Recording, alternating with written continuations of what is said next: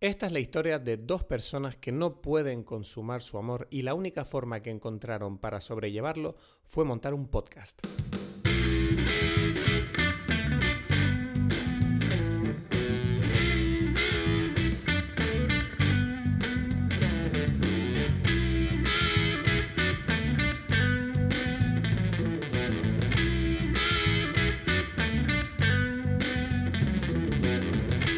Hola a todos, bienvenidos a Dime Pelis. Mi nombre es Cristos Gacielo aquí desde Tenerife y vamos a conectar con Edgar Aponte que está en Berlín en muy breves segundos. No te voy a robar mucho tiempo en la intro de hoy, solamente decirte que creo que hoy nos ha salido un episodio muy interesante. A pesar de que la película no me entusiasmó, creo que el episodio ha quedado extraordinario, así que quédate hasta el final. Eh, me gustaría avisarte de dos cosas, que hemos recibido algunos mensajes por redes sociales. Eh, hay gente que eh, nos ha comentado que a veces quieren ir directamente a la conversación de la película y lo entiendo perfectamente y creo que es una cosa que a lo mejor no ha quedado muy clara, pero nosotros en las descripciones de los episodios siempre ponemos el minuto a partir del cual empezamos a hablar de la película. Búscalo en la descripción, suele estar cerca del título de la película. Y también decirte que a partir de hoy en los episodios, al final, después de la música del cierre, eh, habrá un pequeño fragmento en el que hablamos y anunciamos la película de la que hablaremos en el siguiente episodio, así que si quieres saber cuál va a ser la siguiente película, quédate hasta el final. Simplemente antes de dar paso al capítulo me gustaría recordarte eh, que eh, si te gusta lo que estamos haciendo, ahora mismo Edgar y yo Estamos pasando por una fase laboral bastante complicada por culpa de la pandemia y eh, si te gusta lo que hacemos o lo odias y quieres sobornarnos para que paremos de una vez por todas, recuerda que puedes hacer una donación para que podamos costearnos los costes de los servidores y a lo mejor mejorar el equipo. Sé que Edgar necesita un micrófono nuevo en paypal.me barra gacielo, G-A-Z-I-E-L-L-O. Link disponible en nuestro SoundCloud y bio de redes sociales. No te robo mucho más tiempo, te dejo hoy con la película del, día, una película que cumple 20 años. Esta película es In the Mood for Love.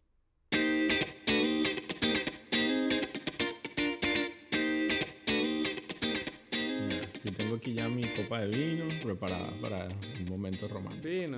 Bueno, yo tengo té. Yo no no puedo estar con vino ahora. No, tú sabes que yo, yo, yo siempre, aunque tú, no siempre se escucha, pero yo detrás estoy tomando una bebida acorde con la película, ¿sabes? Yo sé que ya lo he dicho varias veces, pero esto yo lo hago siempre, aunque no salga en el programa. ¿Sabes? Crea un ambiente, aunque la gente lo sepa o no. Pero yo creo que deberías decirlo. Ya, yo lo intento decir. Yo lo digo siempre, lo que pasa es que hay veces que, que, que no... O sea, yo te lo estoy diciendo Se ahora. Se te olvida porque estás borracho. No. Se te olvida. no, también es porque eso, como que en la conversación tú tienes que recordarlo también para tenerlo allí, como que bueno, hay que... ¿sabes? Yo lo intento cuando se puede, lo saco, ¿sabes? bueno, pues entonces cuéntame entonces, Edgar, ¿qué estás bebiendo hoy para la película de hoy que es In the Mood for Love? bueno, ya te dije, me estoy bebiendo aquí un vino, un vino tinto ¿sabes? Para crear un ambiente romántico, em, unas velas, ¿sabes? Algo así, ¿no? Y tengo ahora necesitas vino ahora para que sea romántico entre tú y yo. Ahora hace falta vino, me vas a decir. Un ambiente así con una, con una cortina roja, ¿sabes? De terciopelo roja y una luz bastante tenue, ¿no? Eso es lo que hace falta para hoy. Yo me apetecía preguntarte porque leí un artículo de de un tipo que, bueno, tú seguramente tú también lo has leído. Eh, este tipo que le pide a, a, Christopher Nolan que no estrene Tenet en julio porque, porque quiere, porque obviamente cree que no va a ser la mejor experiencia para la película. Teniendo en cuenta todas las medidas de distanciamiento que todavía estarán vigentes. Eh, ¿tú, qué opinas? Quiero decir, ¿tú crees cómo, cómo ves la cosa? Porque yo la verdad es que estoy ansioso por ver Tenet y estoy ansioso por volver al cine. Y la verdad que la idea de que estrenen Tenet en julio a mí me hace ilusión, pero no sé, es una situación complicada, ¿no? Mm, sí, ¿no? O sea, bueno, complicada especialmente para él y para los productores. Esos son los que, los que, los que lo tienen más complicado, ¿no? Me imagino. Las demás personas. O sea, la, complicación que puede tener a un fan de Christopher Nolan que quiere ver la película en comparación con los que se gastaron los reales, ¿sabes? Haciéndola, creo que es poca.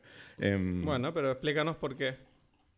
¿Cómo que por qué? O sea, ¿en qué sentido? ¿En qué te, qué te crees que se juegan? Bueno, eso, ¿no? Ellos sabrán si, si, si, si le... O sea, como que al final los que invirtieron allí en la película están... O sea, invirtieron un dinero que esperan que sea recuperado, ¿no? Entonces O sea, esas personas, bueno, o sea, decidir eh, estrenar una película en un contexto en donde se hace difícil ir al cine es una decisión difícil, ¿no? Hmm. No sé, yo creo que... Yo creo que lo que deberían hacer es hacer un, un estreno simultáneo en, en VOD y en, y en salas. Y el que quiera ir a la sala y jugársela, que yo, yo estaré entre esas personas, iremos al cine y las otras personas la comprarán o la alquilarán a través de plataforma digital. A menos que, bueno, quieran empujar el estreno a finales de año o a principios del año que viene. Pero bueno, bueno no, precisamente siento que, que, que, que, al parecer Christopher Nolan quiere presionar a que, a que las películas se... O sea, a, a hacer una, un, un apoyo a los cines, ¿no? A las salas de cine que, que son una de las industrias que más ha sufrido eh, en hmm. toda esta situación. Entonces también yo creo que él, él quiere aprovechar la situación y en lo que pueda para, para eh, dar un apoyo allí y un, y un, empuje, ¿no? Que quizás hace falta, porque quizás sí, o sea, él sentirá que, que quizás un abrir los cines sin más eh, mantenga a las personas, a muchas personas ahí como alejadas, ¿no? Porque le tendrán miedo, lo que sea. Entonces él, al parecer, pretende, ¿sabes? Como que dar como un impulso adicional. Ya. No, me parece, me parece un esfuerzo muy loable, la verdad. Porque no sé, no sé cómo va a estar la cosa, pero lo que está claro es que, bueno, los cines van a tardar en recuperarse de este agujero de cuatro o cinco meses que, que no han tenido espectadores prácticamente. Claro. Si los que aguanten, porque ya sé que hay un par de cadenas y de marcas de cine que se han ido ya para la quiebra. Claro, por supuesto. Y cines eh, independientes especialmente, bueno, ya ni hablar, ¿no? Exacto, no, ya cines independientes, olvídate. Ya ahí va a haber muchos H&M nuevos y Zara y mierda. Pero bueno, yo creo que con un poquito de esperanza, yo espero que seguramente ahora nos vamos a enfrentar a dos, tres años de, de muchos cines cerrando, pero si las cosas vuelven a la normalidad, yo tengo la esperanza de que muchas marcas o muchos cines independientes, como acabamos de decir, vuelvan o, salgan algunos cines nuevos, porque al final del día yo, yo, no me creo eso de que la gente vaya a dejar de ir al cine algún día, ¿sabes? El, la experiencia en grupo que uno obtiene de una sala de cine creo que es una cosa especial que, no va a morir nunca, ¿no? O sea, a pesar de... Está, está por ver si con las nuevas televisiones y los nuevos servicios digitales la gente definitivamente abandonará en mayor medida los cines que antes, porque es verdad que ahora el streaming ha pegado en los últimos 10 años un, impulso que nadie se imaginaba. Pero yo creo que yo creo que aguantará. Puede que se reduzca un poco, pero es que yo creo que como ir al cine, no hay nada. O sea, y, las y la gente quiere salir de casa y hacer planes con amigos o con parejas. Y siempre hay un, triunvirato de planes que salir a pasear, salir a cenar o ir al cine. Hmm. Y, ese, y ese triunvirato no va a morir nunca, yo creo. Pero bueno, no, el punto es que, claro, en streaming todo es distinto. Yo también he, he grabado bastantes videos ahora, bastantes conciertos en streaming y y claro, lo que siempre va a ser raro es cuando termina de tocar el artista una canción, no hay aplausos. Y eso es como algo que no, ¿sabes? Como que falta ese tema del feedback. Como el concierto está allí, pero tú notas y los mismos artistas, hasta ahora con los que yo he trabajado, también se quedan ahí como que, bueno, ¿y ahora qué hago? como... No, pero, yo, yo, pero no te creas, porque yo creo que eso puede convertirse en algo más normalizado de lo que parece, porque hoy en día lo quieras o no, hay muchos, por ejemplo, humoristas, que yo más o menos me dedico a eso. A ver, yo no hago nunca he hecho monólogos en directo, pero sí que es verdad que hago monólogos en internet. Que yo me hago con el móvil, ¿no? Grabándome a mí mismo. Pero al final del día yo estoy haciendo chistes, pero no, no tengo la reacción de la gente cuando lo hago. Lo que tengo son los mensajes, los likes y los, ¿sabes? Y la reacción digital. y, y es, y está mucho más normalizado ahora que, que, es una cosa que hace 15 años los humoristas habrían dicho, eso no tiene sentido, pero ahora funciona. ¿Quién sabe si en el futuro, a lo mejor dentro de 5 o 10 años, los artistas se acostumbran a hacer actuaciones en las que no tengan necesariamente la reacción directa del público delante de ellos? Yo creo que, o sea, es, es posible, pero siento que hay un componente muy muy cercano relacionado a, a, la interacción, especialmente en cosas que se que pueden... O sea, yo no quiero disminuir el, el, humor en ese sentido, pero yo creo que el humor... No, no, claro. El humor es, funciona de una forma un poco distinta. O sea, y la risa es un poco más... Sí. Creo que es como raro, como no sé si fácil de... Sus, o sea, yo creo que no. O sea la reacción es más fácil de, de, ver en una, en una pantalla a la reacción que significa como un, ¿sabes? Como un, una, una interpretación muy emocionante de, de, una pieza musical, ¿sabes? pues, pues te digo una cosa, el que invente algo tecnológico que permita esa conexión a través de, plataformas digitales, se va a hacer millonario. Puede ser. Porque yo creo que eso, eso es una idea, eso es un, eso es un problema que la tecnología debería solucionar. O sea, o, es un reto ahí, que no se sabe si lo vamos a solucionar, pero si alguien encuentra la manera de que la gente pueda mm, conectar con eventos en directo a través de plataformas digitales de una manera que sea lo suficientemente veraz y presencial para que ambas partes se sientan conectadas, eso puede ser eso sí que puede ser como la invención de Internet, ¿sabes? Un cambio brutal de, mira, no me, no me tengo que ir de casa para vivir un concierto, imagínate eso. Ya, eso, o sea, no, sé qué, no sé qué estaríamos perdiendo al, ¿sabes? al sustituir eso, ¿no? Como todas las cosas. No, o sea, puede ser, o sea, no lo, no lo quiero criticar, simplemente lo digo como me parece algo... no, pero bueno, yo lo comparo con eso, con, con el hecho de que antes tú podías ver la tele o sea, eh, según lo que te ponían y ahora en cambio tú te metes en Netflix, en HBO o lo que sea y ves lo que quieres cuando quieres, en cualquier sitio y en cualquier dispositivo. Eh, tú antes, mm, para, ver, para hablar con tus amigos, tenías que llamarlos y quedar. Y ahora en cambio te conectas a las redes sociales, dejas mensajes o mandas WhatsApp, ¿sabes? Sí, sí, sí. No, y es como es, esa transición para este, este tipo de eventos específicos, me parece que es una barrera que todavía falta por, que a lo mejor ahí hay una idea o hay algo ahí que se podría descubrir, ¿no? Sí, sí, por eso. Y lo que, lo que me parece, lo que quería como que agregar es esa situación en la que yo me pregunto qué, qué perderíamos en, en, en, o sea, obteniendo esa tecnología. ¿Sabes qué pasa? Que cuando pienso en, en este tipo de cosas nunca pienso en términos absolutos. Y con esto me refiero a crear opciones, ¿sabes? No a decir, a partir de ahora todo se va a hacer de esta manera. No, no, lo sé, lo sé. Y yo, yo me refería solamente a, o sea, qué tan, o sea, es una pregunta no tampoco absoluta, sino relacionada a, qué tan posible es o no esa, esa tecnología. ¿Qué es lo que, o sea, porque, por ejemplo, ahora podemos tener una conversación en, en Skype o así y, y, es bastante parecida, pero no es igual. Bueno, de hecho, sabes que hay mucha gente que me ha dicho que eh, no sabían que que el podcast lo estamos haciendo a distancia. Sí, ¿no? Exacto. ¿Sabes? Hay gente que no, hay gente que me ha dicho, ah, pero ustedes no están juntos cuando hablan. No, no. Ella, él está en Berlín y yo estoy en Tenerife. Sí, sí. Es verdad que esto es una cosa que si lo piensas, hace 10, 15 años no se podía hacer esto. No, no, no. Imposible. Imposible. Y, no, y para nosotros esto es lo más normal. ¿Sabes? Ni, ni siquiera se nos pasa por la cabeza que, que, esto es algo revolucionario. Esto, no sé, yo, yo me lo tomo como algo como, bueno, sí, cualquier cosa, ¿no? Es curioso cómo la tecnología evoluciona a ese ritmo que nunca nada es increíble, sino como, bueno, esto es lo nuevo, pues. exacto, exacto.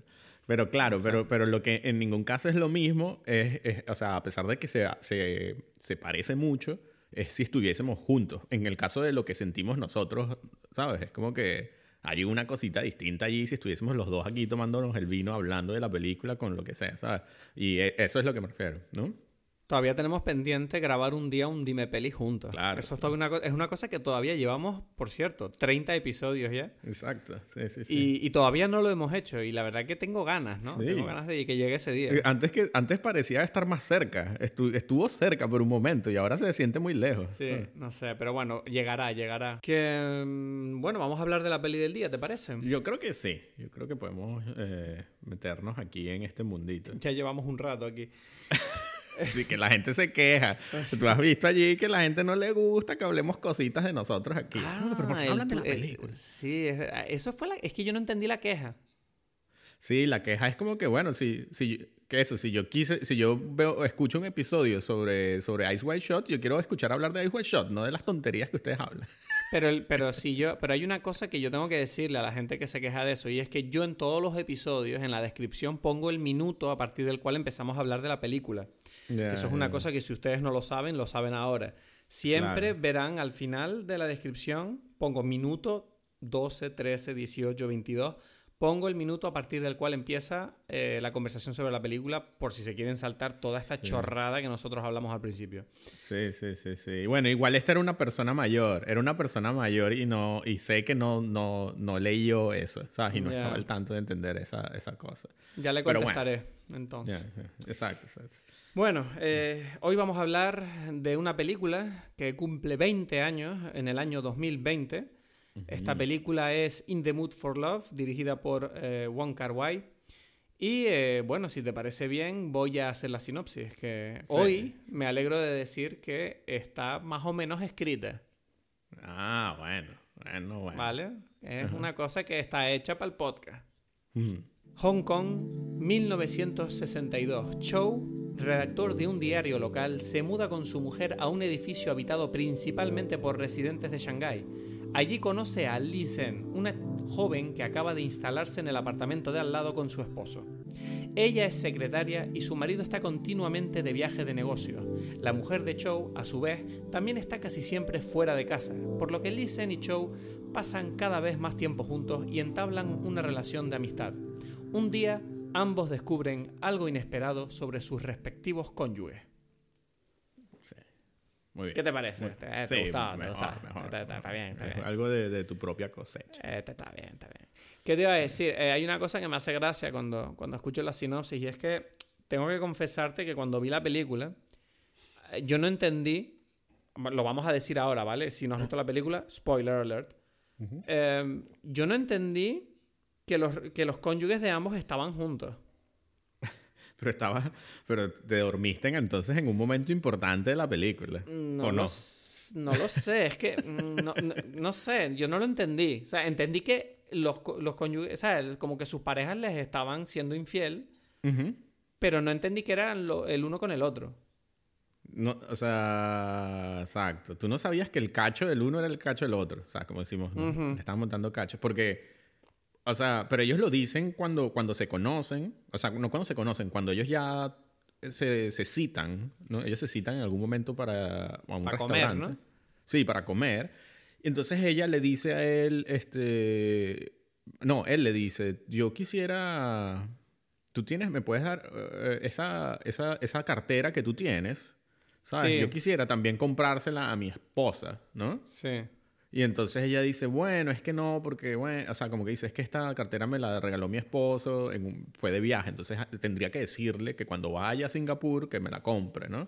Ajá. Entonces ella le dice a él, y bueno, a mí me gusta más bien tu corbata. Y es como que él le dice, bueno, esto la compró mi, mi esposa en Singapur de viaje, entonces tendría que hablar con ella. Entonces ahí como que le dice, le dice, ah, esa misma corbata la tiene mi esposa. Y que bueno, sí, la cartera la tiene mi esposa también. Es como que ellos... Ahí se confirma eso. Y ellos lo dicen y dicen, tienes... O sea, es como que es así, sí. Entonces es como que ellos ya asumen, pues es verdad.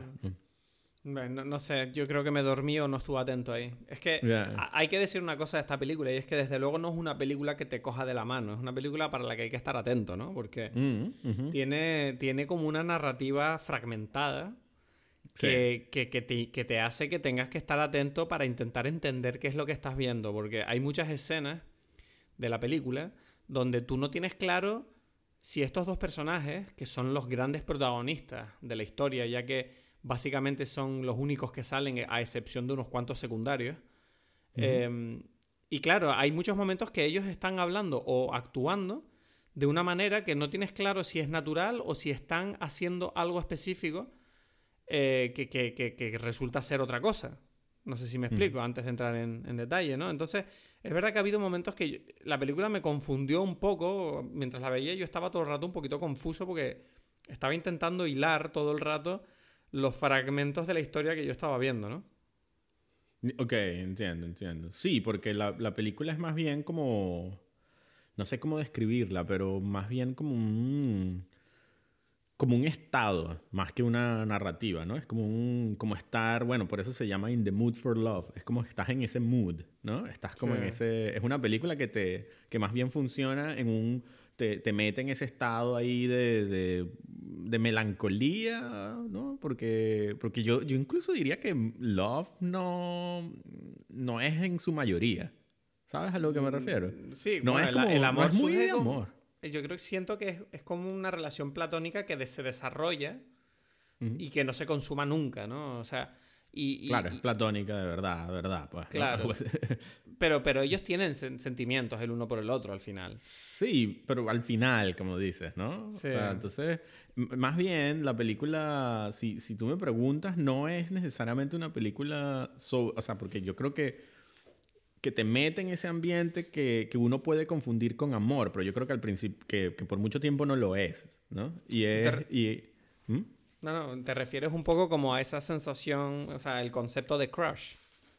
Puede ser crush, pero mm, yo te digo, o sea, ¿por qué crees que no? O sea, que, ¿cómo lo sentiste tú? O sea, ¿cómo, no sé, tú no lo habías visto? Entonces todo esto es como algo que te agarra así para ti como por sorpresa o cómo tuviste la película, tenías unas expectativas determinadas o, que, o sea, ¿cómo lo ves? A ver, yo esta película cuando la empecé a ver, eh, más o menos me esperaba este rollo, ¿no? Me esperaba este tipo de, de, de, lenguaje cinematográfico lento, suave, más de, de, sensaciones, de espacios, de sonidos, ¿no? ¿Sabes?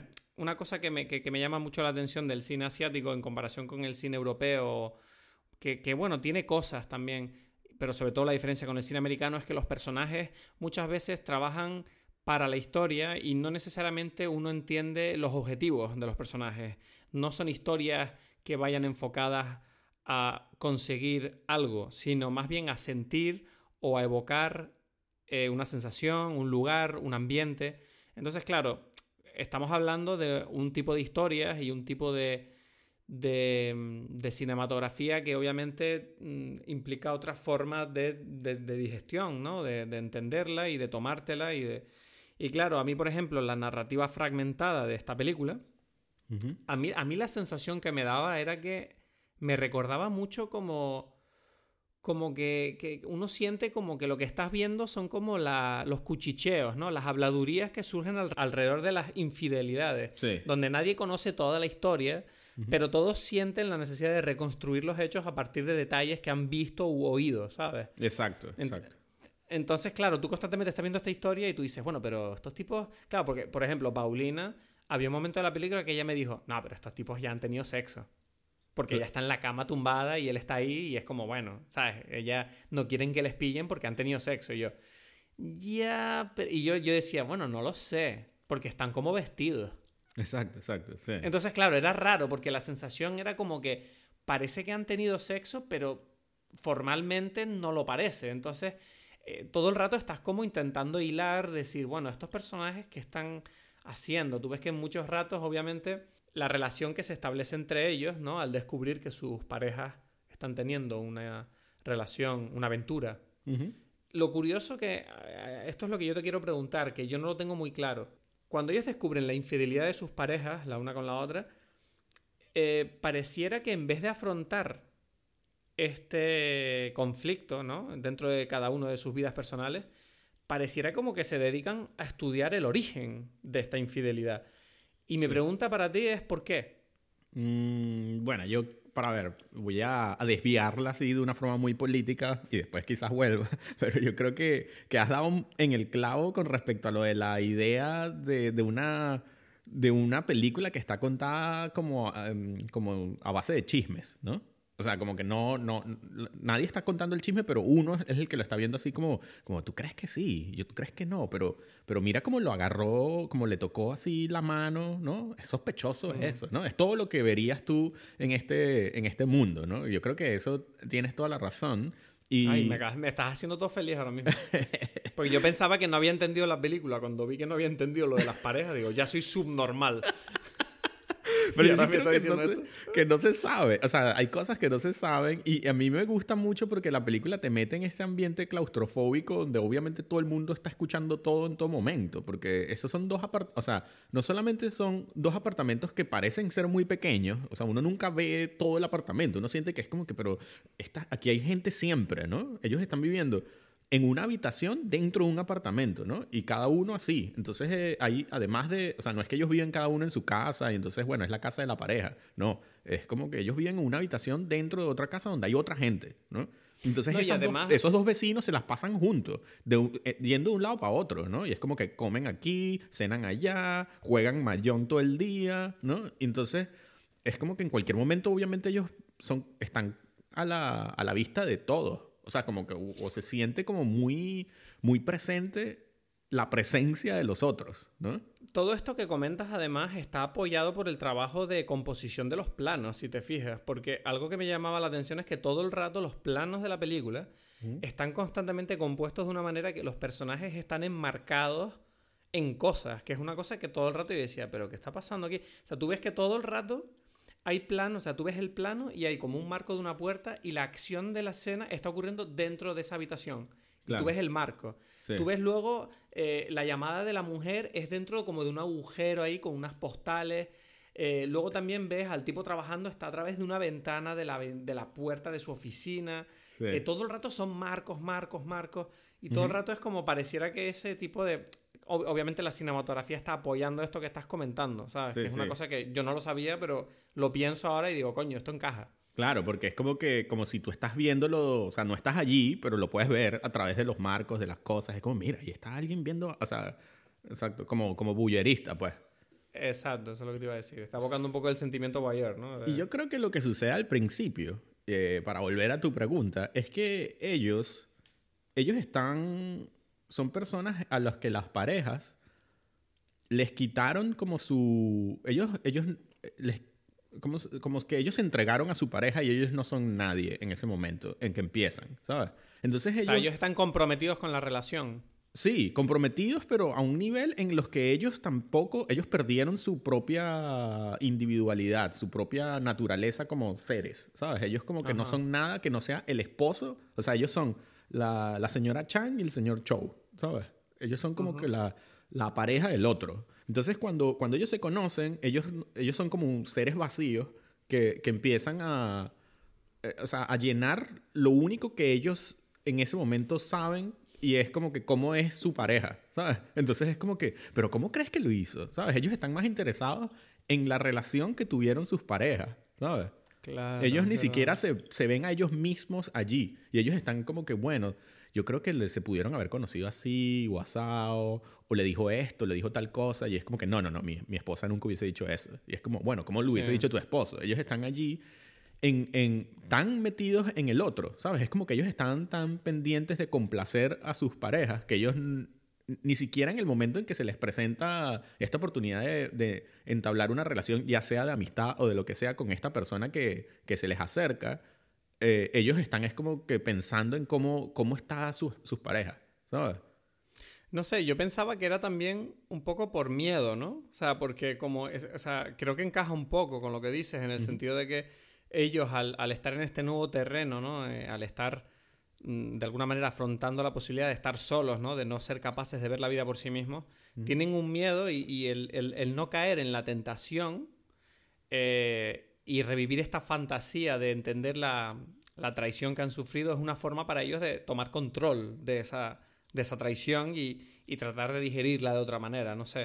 O sea, eh, pero yo tengo que confesar que durante toda la película yo, yo estaba todo, todo el rato eso, ¿sabes? Como, ¿pero por qué hacen esto? ¿Sabes? ¿Por qué no se lo dicen? ¿Sabes? Y era como fascinante ver a, a estos dos personajes que eran como... Es lo que tú dices, ¿no? Como, como que se les nota que están cojos. Sí, eh, exacto, A nivel exacto. psicológico. Sí, sí, ellos están como, como vacíos, ¿no? Es como que, y, y ellos no, no saben cómo llenar ese vacío y lo tienen como que, la película lo que hace es crear esta situación donde, bueno, tú estás viendo como que, bueno, pero lo podrías llenar con esta persona que está enfrente, ¿no? Que obviamente conecta contigo de alguna forma. Pero es como que no, por mucho tiempo no. Es como, ya, qué bolas que no me quiere. Los dos andan en lo mismo, ¿no? ¿Sabes? Como, como que, ¿por qué? ¿Qué hice yo? Tal. Y entonces es curioso porque ellos empiezan a jugar este juego de interpretar el otro papel como para ver si así se llenan, ¿no? Es como que, bueno, si hago esto, quizás entonces siento algo, ¿no? Como que o me visto así o hago, e- o hago esta situación. Y lo que activa algo dentro de ellos no es solamente esta, esta conexión de, de, bueno, los dos estamos viviendo por lo mismo, pasando por lo mismo, sino eh, cuando ellos deciden empezar a escribir esta historia de, de artes marciales, ¿no? Él es un escritor de, un periódico y tal, y dice que su sueño es escribir, y ella dice que a ella le gustan mucho las historias de, artes marciales, y, y, esa cosa que es de ellos, no es de, los, de la pareja, es la que los une y, y, empieza a crear una relación de, bueno, escribamos esta historia juntos, ¿no?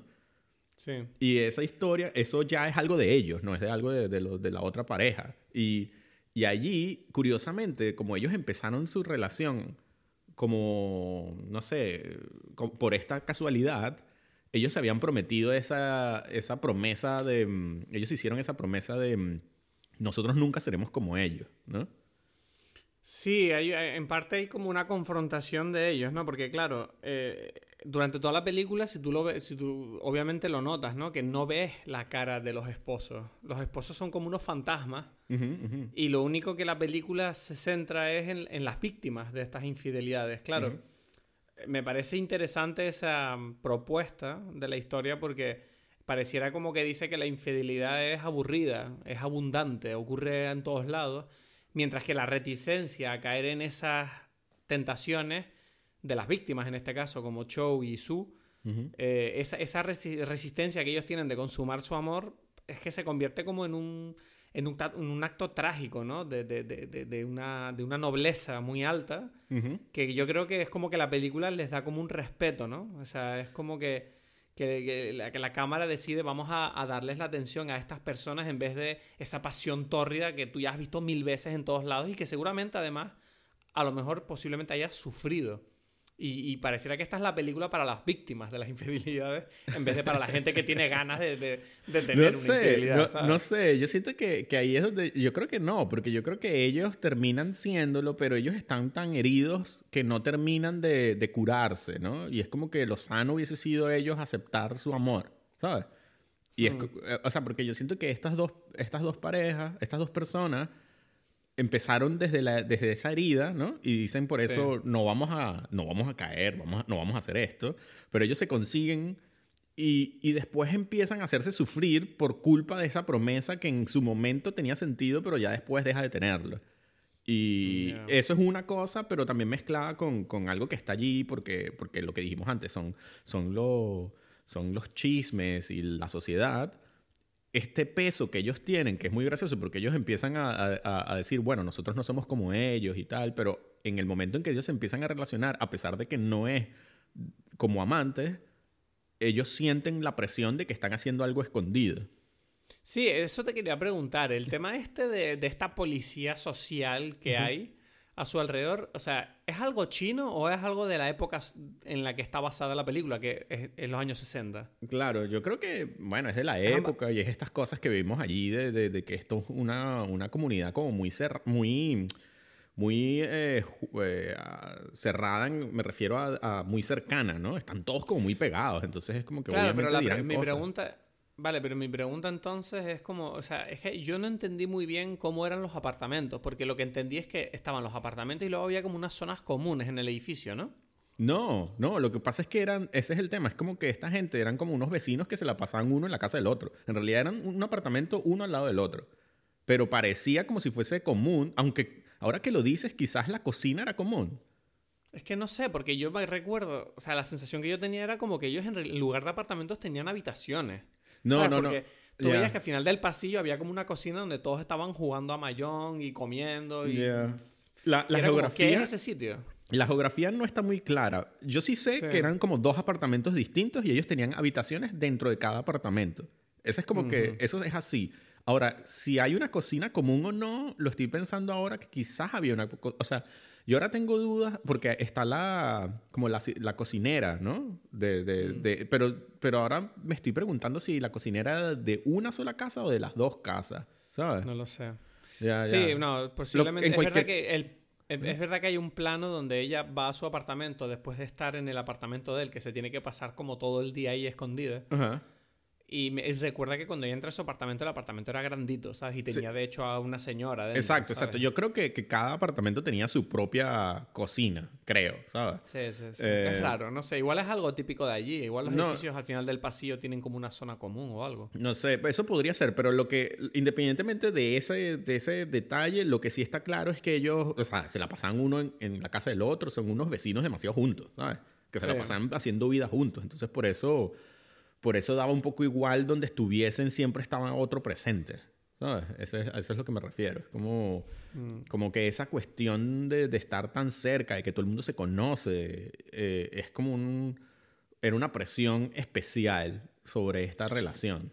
Y, y eso, y por eso, y me imagino otra vez relacionado con la época, les da un peso adicional, que además ella, o sea, porque la película muestra a, en el caso de, por ejemplo, el jefe de ella, que, que también tiene un, un amante y tal, y, tú ves como... Es verdad, es verdad, que ella le, que le compra los regalos para el amante y para la familia. Exacto, exacto. Ella que me recordó mucho a Mad Men ese detalle.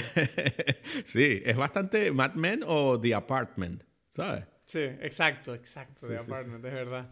Sí, sí, sí, de, de, especialmente esta época y cómo ella le compra los regalos que le van a hacer a la novia, a la esposa, ¿sabes? Y, entonces es curioso porque hay una escena donde, donde ella le dice, ah, mira, esa corbata es nueva. Y él, él dice, sí, te diste cuenta. Y que bueno, uno cuando ve los detalles se da cuenta. Entonces después él se la cambia y él le dice, ¿pero qué te la cambiaste? No, porque llama mucho la atención. Entonces eso da que decir, es como que probablemente se la dio la novia o algo así, la esposa le iba a ver, ¿sabes? Y él dice como que, mmm, se nota, ¿sabes? Hay como muchas cosas relacionadas con detalles, con estas cosas que yo te digo, como las carteras, las corbatas, ¿no? Eh, que, que, te enseñan como, como la, no sé, la vida escondida. Ah. Es que a mí lo que me parece alucinante de esta película es que eh, tengo entendido que una película con tanto detalle, ¿no? Una película que vive tanto de gestos, eh, vestuario, pequeños momentos de montaje. Tengo entendido que la película se rodó sin un guion, sino que había solo como un esbozo y los actores iban escribiendo las escenas con el director a medida que iban grabando. Exacto, sí, sí, sí. Y... yo digo, ¿cómo cojones haces eso para una película como esta? Porque cuando tú estás viendo la película, tú sientes que estás en manos de alguien que lo tiene todo controlado. Sí, Sí, sí, no. Yo creo que eso es parte de lo que yo considero que es mágico de la película, es esa que tú sientes que vives como en una en esa tensión de que tienes algo controlado que a la vez no está controlado, ¿no? Yo siento que uno lo ve y, siente esa cosa de que de caos en lo que estamos hablando de que de, de, de las cosas que no se que no se entienden, ¿sabes? Es como que, pero qué es esto, pero dijo esto, no lo dijo, ¿a quién se lo dijo? No entendí porque no lo estoy viendo. ¿No? Mm. Em, Pero, que tú dices fragmentario, para mí eso es ese caos. Yo creo que viene obviamente de, de, que, de que no había un, un guion, em, mientras que los detalles de cada cosa, de cada plano, te hace sentir como, como un control. Entonces, esa tensión que hay entre una cosa y otra, para mí es, es algo muy especial, curioso, que, que, yo creo que se transmite, ¿no? Sí, pero ¿qué me dices también del hecho de que durante toda la película se están repitiendo planos y música todo el mm, rato? o sea, ¿eso, por ejemplo, crees que es algo que estaba previsto? Porque no, no yo, no, yo no entendía muy bien si el, el, hecho de que se repitieran todo el rato esas escenas, ese plano de las escaleras, por ejemplo, o el plano de ella yendo a buscar el arroz y de él bajando, etcétera, o los de la lluvia. Eh, todo esto es con la misma música una y otra vez, que hay como dos canciones, una que es como una canción cubana y la otra que es como esta canción que no sé cuál es, pero que es muy famosa. y, y, no sé, yo, yo no paraba de pensar, digo, obviamente aquí hay algo, ¿sabes? Digo, no, no sé qué significa muy bien esto. No sé, ¿tú, ¿tú qué opinas de eso? Porque yo no lo tenía muy claro. Yo lo siento que es más bien de sensación, más que, de, más que temático. Es decir, yo creo que, que como que mm, ¿Sabes? Como esa cosa de que, bueno, en este verano o en esta época había esta canción que era la canción que escuchábamos todos los días, ¿sabes? Y entonces es como que, claro, ellos están solos y ¿qué hacen? No hacen más nada que estar allí en la casa. Eh, en, o sea, al, principio de la película ellos están cada uno en una habitación solos, no hay, no hay nada. Entonces es como, bueno, no, no quiero cocinar. Va y compro los tallarines estos, ¿no? Y el otro también va y hace lo mismo. Y eso se repite todas las noches de soledad, donde ellos tienen un vacío que, que solamente está llenado por la música que, que, que, existe allí en el ambiente y que te suma a esa emoción, ¿no? Yo siento que, que, yo creo que es curioso porque pega un poco con lo que hablábamos en High Fidelity, que él dice eh, él cuando, cuando empieza la película, que no sé si yo estoy triste porque escucho canciones así o, o escucho canciones así porque estoy triste. Y yo Sí, siento sí, que sí. algo así pasa con esta película, con estas canciones. Es como que, bueno, estas son las canciones que estaban allí y que ellos escuchaban. Y bueno, estaban tristes. No sé, ¿sabes? No sé cómo... No, cómo- no, yo, yo siento que la, que la canción, eh, la, la- la- la que es como la de violín, creo que Ajá, es. sí, sí. Esa, esa es una canción que evoca el momento donde ellos están tristes y la otra, en cambio, es como esa emoción que ellos tienen de que están empezando a sentir algo el uno por el otro. Sí, una, un- hay una posibilidad, ¿no? Porque es la canción esta de quizás, quizás, quizás. Entonces es como que, bueno, existe, ese quizás es como una, es una posibilidad, ¿no? Es como, existe algo eh, que puede ser o no puede ser, ¿no? Y, y, bueno, eso, eso crea esta emoción de, no sé, de, de melancolía o de, o de, ¿cómo se dice? De ansias por algo, quizás. Nostalgia, a lo mejor. Exacto. No, o de an- ansias quizás, ¿sabes? De, de- de que quieres algo, pero no sabes si lo vas a tener o no. ¿no? Ujú. y, y sí, eso, eso, claro, lo que tú dices de, de- o sea, lo que mencionas sobre la ausencia de guion es algo que es muy interesante porque él, el, o sea, Wong Kar Wai venía trabajando así sin guion eh, sus películas anteriores y bueno, había funcionado. Eh, claro, cada vez tiene más presupuesto. eh, Pero él y- siempre lo hace así. En principio lo hacía así. Yo no sé las últimas. O sea, tengo la sensación que Grandmaster no fue así. O bueno, habrá usado un poquito más guion. Pero. Porque es la historia de. de ¿Cómo se llama? De. ¿Cómo se llama este De tipo? Ip Man. De, exacto, de Ip Man. Eh, pero, pero las demás, en principio, sí, ¿no? Y por eso es un- esta película tardó casi un, más de un año en rodarse. 15 meses. Sí, que es una locura, ¿sabes? Es como Sí, nadie... un montón. es Normalmente una película, para el que no lo sepa, normalmente se tarda entre un mes y tres, como mucho. Exacto, exacto. Excepto grandes producciones como pueden ser las de Avengers, que esas tardan seis meses, Exacto. o incluso tirando a ocho, pero es que un año, un año... Pero los seis meses no son de rodaje, son, son de, de, de pre y postproducción. El rodaje en Exacto. sí es muy poco en comparación con eso. Sí, no, no se tarda un año No, normalmente, no, no suele pasar. No, no, no. Entonces, claro, esta película tardó un año y es una locura. Además, tú sabes que se grabó dos veces. No sé si tú sabes eso. ¿Cómo? ¿Por qué? Porque, o sea, primero empezó, eh, eh, ¿cómo es? Con, o sea, Christopher Doyle empezó a grabar la película en Hong Kong y, y no sé qué pasó, que ellos eventualmente van a Bangkok. Hay como una escena allí, eh, ah, bueno, el final en el templo, ¿sabes? Sí. Y claro, ellos van y van a grabar la escena en el templo y cuando están en Bangkok, Wong Kar Wai se da cuenta y dice, pero es que esto se parece más a Hong Kong en los años 60 que Hong Kong ahora. Tenemos que grabar todo aquí. Y Christopher Doyle dijo, bueno, me da igual, yo no voy a seguir grabando más, ¿sabes? Chao, búscate otro director de fotografía, ¿sabes? Ya grabé la ¿Qué? película, ¿sabes? ¿En serio? ¿Estaba hasta las narices o qué? No, dijo como que ya grabé la película, ¿qué habla? ¿Sabes? Es como que no, pero es que la película hay que hacerlas aquí. Y es como que, mira, ya me da igual, ¿sabes? No, no voy a hacer, voy a hacer otra cosa, ¿sabes? Eh, entonces, entonces apareció Ping Bing, que es el director de fotografía de, de ¿cómo se llama? Eh, Josia 100. No sé si has visto películas de, de él, ¿no? ¿Te suena? No. Bueno, es un director ahí este, también importante. Eh, y, y la volvió a grabar, pero en Bangkok. Entonces, ¿qué pasa? Yo creo que eso hace que, bueno, a pesar de que no había guion, ese proceso de haber grabado la película dos veces hizo una...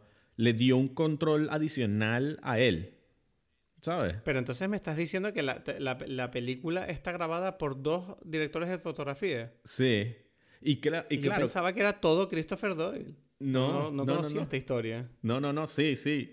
¿Y qué pasa? Es la primera vez eh, que, que este Wong Kar Wai dice, uff, o sea, ¿ahora qué tengo que hacer? Ahora tengo que pararle a la fotografía, porque yo nunca, yo le dejo a Christopher Doyle que haga lo que le dé la gana, que es un genio, y, y yo no me tengo que ocupar de eso. Y de repente es como que este tipo se va y dice, uff, bueno, ok, tengo que ponerme aquí a, ver los planos. Entonces eso lo hizo controlar mucho más eh, lo que se veía y entonces empieza a usar mucho más claramente estos planos que tú dices como que bueno entonces el plano de las manos aquí a través de esto el, el plano de, de- de- la detrás de la ventana detrás del marco de la puerta. Pero tú imagínate que tienes que venir a trabajar y tienes que hacer un trabajo que no se note la diferencia con lo que ha hecho Christopher Doyle. bueno. ¿Sabes? Tienes que competir con Christopher Doyle, ¿sabes? Dices, mierda. pero bueno. No sé quién es este tipo, porque yo te digo, no sé quién es este tipo, ¿cómo se llama? Eh, ping Ping, Ping Ping. Ping Bing, o sea, me parece extraordinario. No, no, es que Ping Bing está a la altura también, o sea, no es... ¿Sí? Es un duro, ¿no? Sí, sí, sí, ese es otro, otro tipo que es un genio también, ¿sabes? Claro, cuando, cuando, cuando estás trabajando con gente a ese nivel, por supuesto que dice, no, sí, lo, lo hacen. ¿no? sé. Claro, dicen que los críticos, eh, una cosa que hacían era intentar averiguar qué planos había hecho cada uno, ¿sabes? Porque dicen que se nota. se puede notar, sí, sí, pero eh, pero qué curioso, me, me, llama la atención. Eso no lo había visto yo nunca y la verdad que creo que viendo el resultado es, es extraordinario. Porque no se nota para nada el cambio de estilo ni de nada, ¿sabes? Que dice, está súper bien hilada la película y está bien construida, ¿sabes? Sí. Pero, pero te pregunto entonces, o sea, viendo la película, a pesar de que de no entender esa, esa, ese pequeño detalle de, de quiénes eran los amantes, Em, ¿Te gustó o no te gustó? Mm, a ver, ¿sabes qué pasa? Que hubo una cosa más que no entendí muy bien. ¿Qué? que fue el final, cuando él se va a Singapur a, trabajar. Exacto. Yo no entendí bien el tema de que ella le había visitado.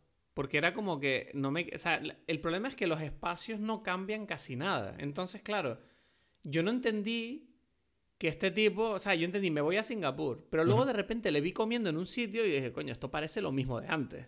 Ok. Pero resulta que no, que era Singapur y como que la tipa fue a Singapur a verle, pero fue a su apartamento, no sé cómo cojones entró y ah, es una habitación de hotel o algo así, y como que ya estuvo ahí y luego se fue y le dejó como un cigarrillo. Sí, que, que él, está como que, mm, él se molesta y le pregunta al tipo del hotel, le dice, pero ¿quién se metió aquí? Que no sé, nadie se metió, ¿de qué hablas? ¿no? Claro, y, claro, y, para mí la cosa era como, no entendí, era como, yo, yo pensé, bueno, esto es en Hong Kong y ella se metió en el apartamento de él. O sea, y, y claro, luego leí cuando me estaba como un poquito... Bueno, ella lo llama al, al, al, al, periódico y ella no habla. Él, él contesta y él se queda allí como que quién es, quién es, ella no contesta y después regresa a la casa, al, al, hotel y ve que no sé qué fue lo que se llevó, ¿sabes? Esa parte me... Igual las pantuflas creo que fueron. No, les le deja las pantuflas. No, pero yo sé que hay como el tema de las pantuflas, pero yo no tengo claro si se las dejó o no. Porque si se las dejó, bueno, a menos que sea, o sea, es obvio que es ella, ¿sabes? Bueno, no sé. La cuestión es que esos detalles a mí, no sé, no se me escaparon un poco. Y bueno, viendo la película, a ver, la película me parece muy interesante, como, como creo que se ha notado, ¿no? En esta conversación. Me parece interesante para hablar de ella y tal. Pero como experiencia, me parece, se me hizo un poco dura. Porque me parece una película que ya, ya con el tema pesa, ¿no? Es como es, es dura en el sentido de vivir esta experiencia con estos personajes es bastante trágico todo. Y yo no sé si es por una cuestión personal, pero a mí este tipo de películas no me suelen eh, gustar mucho. Eh, la verdad es que lo que pasa que es que a nivel artístico la película es tan extraordinaria que yo no podía dejar de, estar como seducido por las imágenes. Sí. ¿Sabes? Como que... Eh, o sea, todo el rato yo le estaba diciendo a Paulina como, es que puedes dar pausa en esta película y cualquier imagen, cualquier fotograma podría ser una foto que tú puedes colgar en tu casa. Exacto. ¿Sabes? Y era como, eso es lo que a mí me, me salvaba de no quedarme dormido, porque era como todo el rato decía, wow, eh, no puede ser, o sea, una historia tan magníficamente plasmada, ¿sabes? Pero que, pero claro, luego lo combinas con el hecho de que el tipo de narrativa, con toda esta, todo este misterio, ¿no? Todo este, esta construcción que tienes que hacer por tu cuenta, a mí la verdad que no sé si, hay, si para mí hubo un poquito de barrera cultural. Claro, el hecho de no hablar el idioma, porque la vi en, la vi en versión original, obviamente. Eh, no sé si hizo que a lo mejor hubiera como un espacio entre yo y la historia, ¿sabes? Y, como que a lo mejor iba un paso por detrás de lo que tendría que haber estado entendido. No me estaba bañando del todo en la historia. Y bueno, no sé, no me disgusta la película, pero no, desde luego no es una película que yo sienta con ganas de volver a ver. O sea, no estoy emocionado por esta Ni siquiera por ver eh, los detalles del misterio, si te parece que eso hay un sí, o sea, eso, eso sí que es una cosa que ahora, por ejemplo, sí que me la pondría de nuevo para ver, ah, vamos a ver qué me perdí, ¿sabes? Claro, claro. Pero, pero no, pero la experiencia de verla, no sé, no es, me encanta el cine asiático. Esta película se me hizo un poco dura, la verdad, se me hizo un poquito dura, pero no, no voy a mentir, esa es, lo que te digo yo siempre, que yo tengo esta forma de ver el cine, ¿no? Que es como, bueno, aunque la película no me guste a nivel personal, mm, sí me, me pareció un ejercicio artístico que, que hay una parte de mi cerebro que estaba como, wow, ¿qué es esto? ¿Sabes? Sí, pero no hay, es, por eso, yo, yo, da igual si no lo hay o no, pero te lo pregunto, es como que a mí me pasa que películas así, yo recuerdo cuando vi la primera vez una de las películas de Wong Kar Wai, no recuerdo cuál fue la primera, yo creo que no fue In the Mood for Love, pero, pero da igual, que te, te ponen una, en, un, en un modo de ver distinto y esa primera experiencia siempre es rara, ¿no? Siempre es como... Uf, Es que es eso, eso es lo que te iba a decir, porque yo creo que, no sé si, yo solo había visto, creo que estuve mirando la filmografía ahora y yo creo que solo he visto 2046. Ok. Que bueno, que es una secuela a esta película, no sé si... sí, lo sé. y que no sé si tiene sentido sin ver esta película. 2046. Ajá. Yo recuerdo, ¿sabes qué pasa? Que 2046 la vi hace, eh, la vi en 2004, cuando, salió. Entonces, entonces, claro, es como que yo en aquella época estaba en la universidad, que esta, es esta época de mi vida que nombro mucho en el Dime Peli, porque creo que fue la época de mi vida donde más películas he visto de toda mi vida, ¿sabes? Yo veía en esa época, tenía todo el tiempo del mundo, yo veía a lo mejor tres películas al día. Okay. Además tenía ese ansia de, de, de, no, de estudiante de cine, de, quiero ver todas las películas y quiero absorberlo todo, ¿no? Y 2046 recuerdo que la vi en un festival de cine. Y, y recuerdo que dije, wow, mm, recuerdo que me gustó, porque claro, es una película que además está como, es medio futurista y, y recuerdo que además tenía un poco este rollo de narrativa fragmentada, tiene como varias historias entremezcladas. Eh, y recuerdo que era interesante. Lo que pasa es que ahora tendría que volver a verla para verla en el contexto de entender esta historia, porque tengo entendido que es como una secuela de, los mismos, de los mismos personajes en otra época o algo así. Es más bien. Es más bien. Es una secuela casi directa del personaje de Chow. O sea, es como lo que pasa después. Eh, empezando después de que termine The Mood for Love, más o menos. Lo que pasa es que está mezclada con, con una especie de libro que él está escribiendo ah, y eh, esa es la historia de ciencia ficción. Esa es la historia de ciencia ficción, que es el libro que él está escribiendo, está basado en su historia con, con la mujer eh, Chang, no sé, ahora ya, no, ya me... Su, su, sí, pero que claro, pero ella es la mujer de Chang, señor, señor, señora Chang. Eso, Chang, eso, Chang, Chang. Em, eh, ¿Cómo se llama? Y, y claro, es 2046 porque 2046 es la habitación donde ellos se, del hotel donde ellos se reúnen para escribir la historia de artes marciales, ¿no? Eso sí que lo noté cuando estaba viendo la película. Ya, coño, mira 2046 ahí, ¿sabes? Ahí fue. Ese detalle sí que es verdad que dije, ok, aquí está la conexión. Pero. Pero cuando la viste no, no, no lo sabías, ¿sabes? No, no, no había una forma de conectar allí con eso. Porque. ¿Te refieres a cuando vi 2046? Exacto, exacto. No, claro, no, no sabía que era la, la había una película antes. Exacto, y no sabes a lo que se refiere, porque 2046 eh, empieza diciendo que que, que, hay un lugar llamado 2046 donde la gente va pero no puede volver. Entonces es como... O sea, si tú ya viste In the Mood for Love, sabes a qué se está refiriendo. está ok, claro. hablando de, este hotel y de que te quedaste pegado en la habitación de este hotel donde... te, te, quedaste cachondo ahí. te quedaste con ganas de coger. Sí, sí, sí. que es curioso porque volví a ver 2046 y siento que no me gustó menos esta vez porque... ¿Pero la viste ahora? Sí, la vi ayer. Ah. La volví a ver como para, para ver qué, qué, qué pasaba allí, de que, en qué forma complementaba esta película. Y está bien, pero me gustó un poco menos porque para mí le quita un poco de fuerza a In the, Mood for Love, a lo que sucede allí, ¿sabes? In the Mood for Love. No, porque es la historia de lo que pasa a él después y entonces él conoce a otras mujeres. Ah, claro, como que sientes como que ese romanticismo que se queda en el aire en, la en, The Mood for Love, como que se rompe un poco porque se, se, vuelve como más cotidiano, ¿no? Sí, se vuelve, no, claro, porque no, y no solamente eso, sino que él después con las otras mujeres es una mierda de persona porque como que él no puede darles el amor que él está dispuesto a darle a, a, la señora Chan, ¿sabes? Entonces es como... Este, tú eras este personaje que tú en principio le tienes cariño en In the Mood for Love y aquí es como, pero qué, qué, qué asco de persona eres, ¿sabes? O sea, pero, un traumado de mierda. exacto, y es como que, por favor, ya que, que, que, o sea, no te quiero ver más. Entonces, como que, que tipo tan... Es verdad. es, es verdad que hay una ternura en los personajes de, de Mood for Love que, que hace que uno sienta, los, ¿sabes? Como que los quieres... le- te da un poco de pena, ¿sabes? Sí, por sí, ella. sí. Bueno, ad- adicional a el hecho de que yo creo que nunca había visto a dos personas aquí, o sea, como que tan, son como que el- las personas más guapas del mundo en ese momento, ¿no? Bellos, esbeltos, estos dos personajes, ¿sabes? Sí, o sea, bueno, Maggie son, e- son elegantes. Maggie son- es, en esta película es probablemente la mujer más bella que existe. O sea, es como, como los vestidos. Además, tiene como que un vestido para cada momento. Ella va... o sea, Hasta para ir a buscar los tallarines se pone un vestido que parece fin de año. Sí, y, y- y después vuelve y me encanta ese detalle de las pantuflas porque tú dices, es la mujer más hermosa y después te ves las pantuflas que siguen siendo hermosas pero son pantuflas. Y es como, ah, verdad que está en pantuflas esta mujer, pero es la mujer más elegante que existe, ¿no? Es Sí, sí, sí. Y, y yo tengo que decir que, bueno, ya, o sea, como que ella es increíble, pero Tony Leung a mí me parece curioso porque para, yo lo conecto con las películas de Hong Kong, donde es un policía, él es, yo qué sé, cualquier cosa, ¿no? O sea, cualquier personaje de estos donde no lo veo tan... eh, Elegante, No, ¿no? tan guapo, Tan tan... sobrio. tan- sí, tan... Es como que... Pero, pero lo veo en esta película y es como que, pero es que esta pareja es como que... La pareja, ¿sabes? Sí, porque Tony León, yo me acuerdo que yo le vi en Hero, Ajá.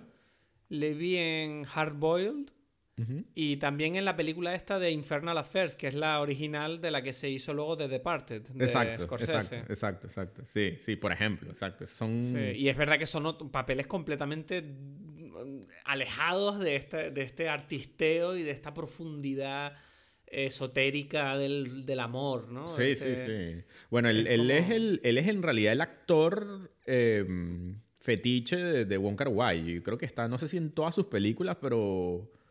O en el 90% de todo. O sea, no está en My Blueberry Nights porque es gringa, pero... en- de resto, Hmm. Que por cierto, esa película yo no la he visto. ¿No? No, es buena. Mm, Bueno, no, no es de las mis favoritas de, de él. O sea, yo en, volveremos a hablar de, de, de Wong Kar Wai seguro por, para ver Chungking Express, que es mi película favorita de Wong Kar Wai. ¿Sabes? Ah, sí. Sí. Chungking Express. Esa hay que... Tengo ganas de verla, esa yo. Sí, esa es mi película favorita de él eh, de lejos. Eh, es, es muy parecida a esta, pero no sé por qué, no sé, conecto un poquito más con esto. No sé por qué. ¿sabes? Ujú. Sí, sí, Porque sí. eres un romántico, Edgar. Por eso. Pero todas sus películas son románticas, ¿no? Todas sus- o sea, o él va por sí, ahí. pero tú eres un romántico torturado.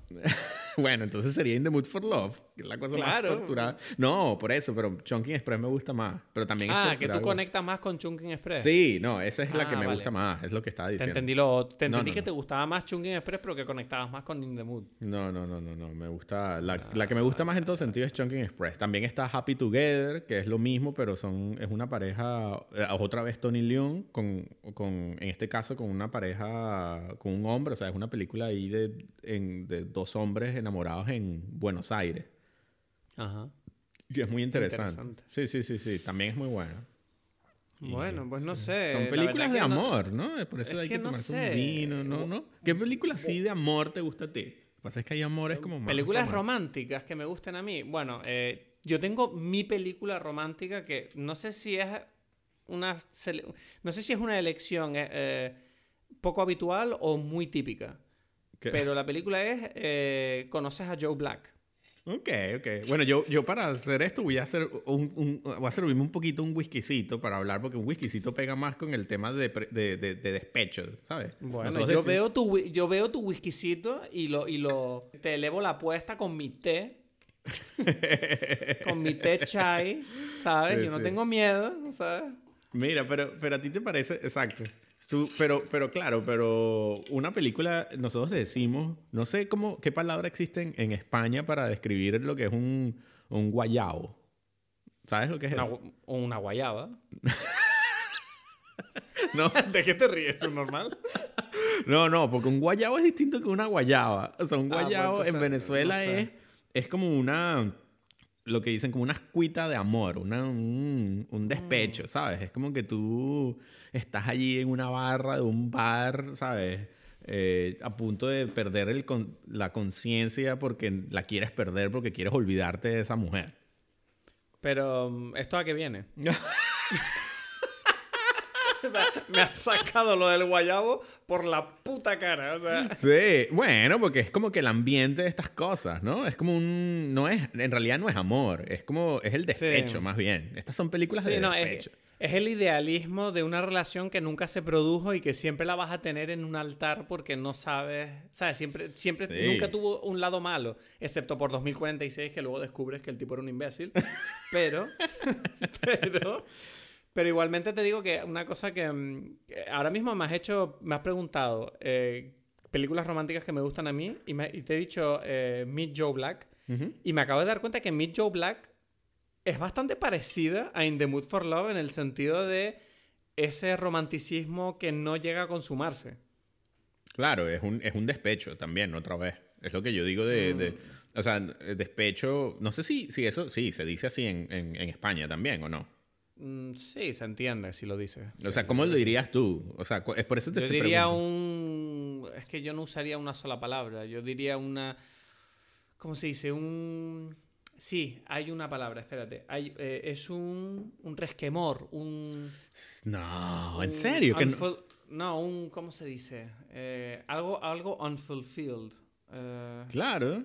Pero no solamente eso. Vamos a ver, ¿qué, ¿cómo te dirías tú cuando, o sea, cuando... Sí, es un despecho, un despecho. Un despecho, ¿no? Cuando, cuando tú termina tu, tu, esposa, tu novia, lo que fuese, termina contigo y tú estás solo y sabes... Y, es que, ¿sabes qué pasa? Que a mí no me ha pasado nunca eso. Bueno, bueno, pero a algún amigo le ha pasado, pues, ¿sabes? Entonces como que me refiero ¿y qué, qué dijo ese amigo tuyo? ¿Sabes? Te dijo, estoy despechado.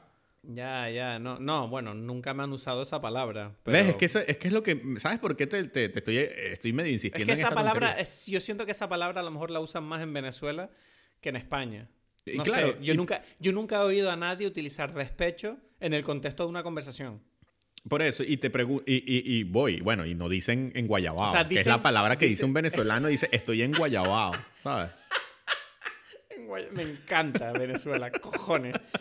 Es que a mí, tú me dices a mí que, estamos hablando de que tu vida está hecha una mierda y la palabra es en Guayabao y es maravilloso. Por supuesto. No puede ser, no puede ser más tropical la conversación. Exacto. Pero, pero, ¿sabes a lo que voy? Y, y, de verdad te lo estoy preguntando así como bastante, o sea, hay una seriedad en lo que estoy preguntando, porque, sí. porque digo, que, ¿cómo vive España esto? Mm. o, sea, porque siento que parece... ¿Cuál es, cuál es la, el comportamiento, la, la, norma social a este tipo de situaciones? Sí, por eso, porque si, si, si estás dudando ante la palabra, y te digo, ningún venezolano tiene dudas con respecto a las palabras con, con este tema. Bueno, eh, pero también estás hablando con alguien que soy un francés canario adoptado, vivo en mi mundo. Yo no soy una persona normal de la que tú puedas decir no este tipo es una muestra. No soy una muestra eh, representativa. de, representativa de la sociedad española. Ya, ya, ya, ya. Bueno, bueno, bueno. Yo lo preguntaría por allí. Porque mm, lo digo porque sabes que no es casualidad que, que ellos estén escuchando música latina. Ya, eso te iba, eso te iba a preguntar. ¿Por qué, ¿Por qué cojones esa elección?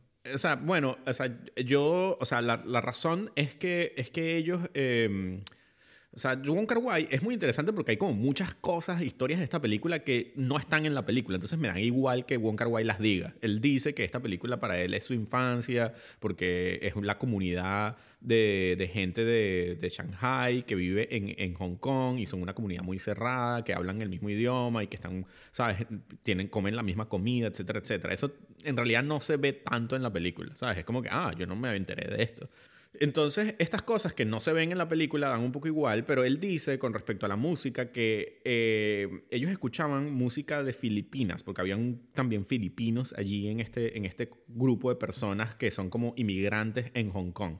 Y la música de Filipinas, por la influencia suramericana, era música suramericana. Entonces ellos, esa época, ellos escuchaban esta música de, de Latinoamérica, del Caribe.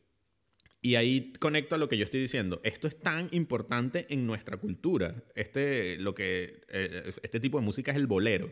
Y el bolero. O sea, sí, claro, claro, claro. Sí, sí, sí. es que es la música del Evoca este tipo de sentimientos sí, siempre. ¿sabes? Eh, entonces es algo muy, muy divertido para mí porque mi abuela ella, por su forma de ser, siempre nos decía como que, ay, ella le encanta esta música, pero a la vez no le gusta, porque dice, es que no me gusta, porque son sentimientos muy, es muy feo, uno no puede sentirse así, hay que, hay que pasar. Es muy triste, ¿no? Es muy como, triste. hay que estar feliz. Exacto. Pero y- claro, al mismo tiempo, artísticamente la música es tan bonita. Ajá, ajá. Y es eso, y es como que ella decía como que además es siempre la palabra es rasgándose las vestiduras, romp- Sí, ¿sabes?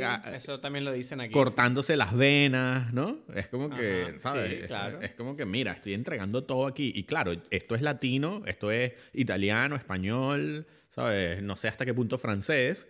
Em, pero, pero no sé por qué en, en Latinoamérica como que tuvo, especialmente en esta época, como un boom. Y es algo que algo que yo siempre siento de una forma distinta es que los- las generaciones más jóvenes en Latinoamérica tienen una conexión con este tipo de música mucho más cercana que, que generaciones eh, europeas, ¿sabes? O sea, yo conozco estas canciones y, y- y las escucho, o sea, las escuchaba... Bueno, obviamente estamos hablando de música latina, entonces Europa, lo quieras o no, es como, Ya. aparte de España e Italia, que es lo más cercano, no hay, no hay una cultura tan... O sea, se- obviamente vivimos en un mundo globalizado, pero tú me entiendes, ¿no? No, pero, pero, pero, pero lo que yo quería decir, sí, pero lo que quería decir es incluso de épocas, porque esta no es música de mi época, ¿sabes? Yo siento que, que en, en, en Latinoamérica... Ah, o sea, te refieres que a lo mejor en Francia también hacían música de este tipo, aunque fuera eh, autóctona. Es- eh, sí, o sea, una versión así, pero, pero que escuchaban Sí. los abuelos. Mi punto, eso es verdad, eso es mi verdad. punto es que en Francia pasaba. Exacto, y en España seguro también, en Italia también. Y lo que quiero decir es que en, en, en, en Latinoamérica siento yo que hay una conexión más directa entre generaciones más jóvenes con este tipo de música, que es la música de los abuelos en realidad. Sí, se puede ser, ¿Sabes? porque es verdad que aquí la gente joven no siento que escuchen necesariamente o tengan tan presente este tipo de música. En No. Francia, por ejemplo, yo sí que es verdad que escuchaba mucho a Aznavour, Ujú. no sé si lo Sí, conoces. sí, claro. Que yo, que yo creo que más o menos sería un representante digno de, de este tipo de música que estás nombrando, ¿no? Ujú, sí. Eh, pero no sé, es verdad que en España, no sé, es que claro, yo solo te puedo hablar de la gente que conozco y es verdad que la gente que yo conozco igual escuchan una canción, yo qué sé, de, de Drake. de Ya, puede esto. ser, pero bueno, pero, pero hacen... o sea, Pero igual, igual, y pero igual Drake es el nuevo eh, bolero. Sí, ¿sabes lo no, no, por decir? supuesto. Es que- No, no tiene que ser antiguo, pero, pero hay mezclas. Yo, yo por ejemplo, estoy. me- me- puedo, puedo hacer, no sé si asegurar, porque no tengo tanta eh, conocimiento de la cultura japonesa, pero, pero sí, sí sé que seguro hay una diferencia entre la forma en que un japonés eh, ve, ve una ruptura sentimental a un latino. Es como que... Totalmente. Exacto. Un latino mucho, es muy, mucho más probable que que demuestre eh, a viva voz y, y sin vergüenza a los de- al, al público, a la sociedad, que está triste, llorando y que, que es- está a punto de Totalmente. suicidarse. Si, en cambio, un japonés, eso sería una Totalmente. vergüenza muy grande. No, ¿sabes? un Un- japonés, para empezar, un japonés, eh, para que se produzca una ruptura, tiene que ser realmente un conflicto hasta un punto insostenible, porque eh, los japoneses, vamos, por lo menos los tradicionales, son de mantener, ¿sabes? Un matrimonio es sagrado. Eh, y en ruptura, obviamente, los japoneses tienen una etiqueta social de no mostrar eh, cosas personales nunca. Claro, y, sobre un todo, y- sobre todo de nunca externalizar conflictos, mucho menos además con gente desconocida. Exacto, exacto, porque es una invasión en el otro, es como un Exacto, como, claro. como, como gritar en, en el pub, en el, o sea, en una en un parque, ¿sabes? Es como me estás, Sí. ¿qué estás haciendo? Estás me estás atacando. Mientras que para un latino es como algo que es normal y bueno, ya, ¿sabes? No sé, todos pasamos por esto y, y yo simplemente me estoy expresando. Entonces, eso es curioso para mí, toda esa relación que tenemos los seres humanos y a veces del, desde el punto de vista cultural con, no sé, con esta melancolía, tristeza, eh, no sé, el despecho. ¿Sabes? Bueno, no sé, In the Mood for Love. Bueno. No sé, yo, yo siento que, que esta película a mí no me ha provocado esa sensación de, de nostalgia y de tristeza que yo creo que pretende, porque la película que me hace sentir así es Her. Hair, la de... Her. Her es la que película que a mí me destroza. Ok, ok. Y no sé por qué, no sé si es porque el personaje me recuerda a alguna relación que yo he tenido, pero, Pero, pero bueno, en todo caso, In the Mood for Love, eh, esto es una película para corazones rotos, ¿no? Es, es, una poesía para los cuatro vientos de, de, lo que es el desamor y no sé si es bonita la historia, en verdad. Mm. Es, es, fea, ¿no?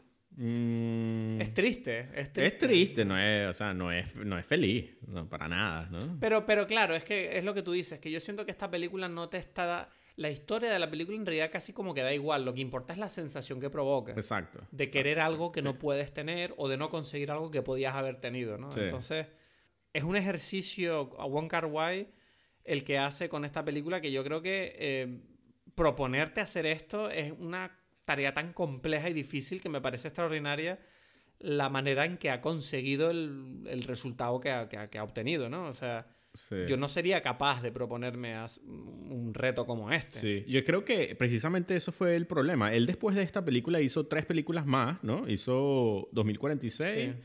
Em, no, ha, hecho muchas, Juan Carguay, ¿eh? No, no, y es interesante porque hizo muchas por un momento y, y, después de esta película, yo creo que esta película él se entregó de una forma tan... O sea, fue como... Se rompió. Sí, se fue su culminación. él como que dio esta emoción, la puso allí y ya después, 2046 My Blueberry Nights y The Grandmaster. Y, y es como que no. Ya dijo, ya no tengo nada más que contar. No, yo creo que es que él quisiera, pero es como que eh, tiene como un listón allí que, que lo jodió. Porque sí, lo hizo, lo, hizo, demasiado bien. Se entregó demasiado allí en esta emoción. Y de repente es como que, uff, ya no tengo más, ¿sabes? Ya. Curioso. No sé. Es curioso, pero bueno. No sé, yo lo que te puedo decir es que esta película a mí me recuerda nuestra relación que tenemos ahora tú y yo. ¿Sabes? Yo ahora mismo, tú y yo estamos aquí platónicamente hablando todas las semanas para tratar de, de no perder esa, esa distancia. Sí, sí, sí, sí, Hasta que un día yo te diga a ti que bueno, pero ya, deja eso y Ábreme la puerta, pues, que estoy abajo. Sí, exacto, exacto. Y, y yo estar en Berlín. Exacto. ¿Dónde está? o sea, y como y te dejaré un cigarrillo. No, fumo, pero te dejaré, te dejaré, un cigarrillo. Exacto. El día que yo. Manchado de carmín. No, el, que tampoco me llevo pintalabios, pero bueno, tú entenderás la referencia. Yo pensaba que yo me. Más bien el día que yo esté en Japón, yo voy a conseguir un templo abandonado y voy a decir un secreto allí en el templo de Japón. Así como que. Yo quisiera. Vas a hacer un rezo así. Yo quería estar haciendo Dime Pelis no, tenemos que irnos a Japón, y hacer un dime pelis en Japón, por favor. no, en serio. Ya, bueno, veremos que, cuál es la película que haremos ese día en Japón. Es que es eso, tú imagínate ir al cine en Tokio a ver una película juntos y luego grabar un dime pelis con vídeo con Tokio de fondo. Claro. Eso, Puede ser, eso puede ser la cosa más increíble para nosotros, porque a la gente le dará igual, pero para nosotros será increíble. Exacto.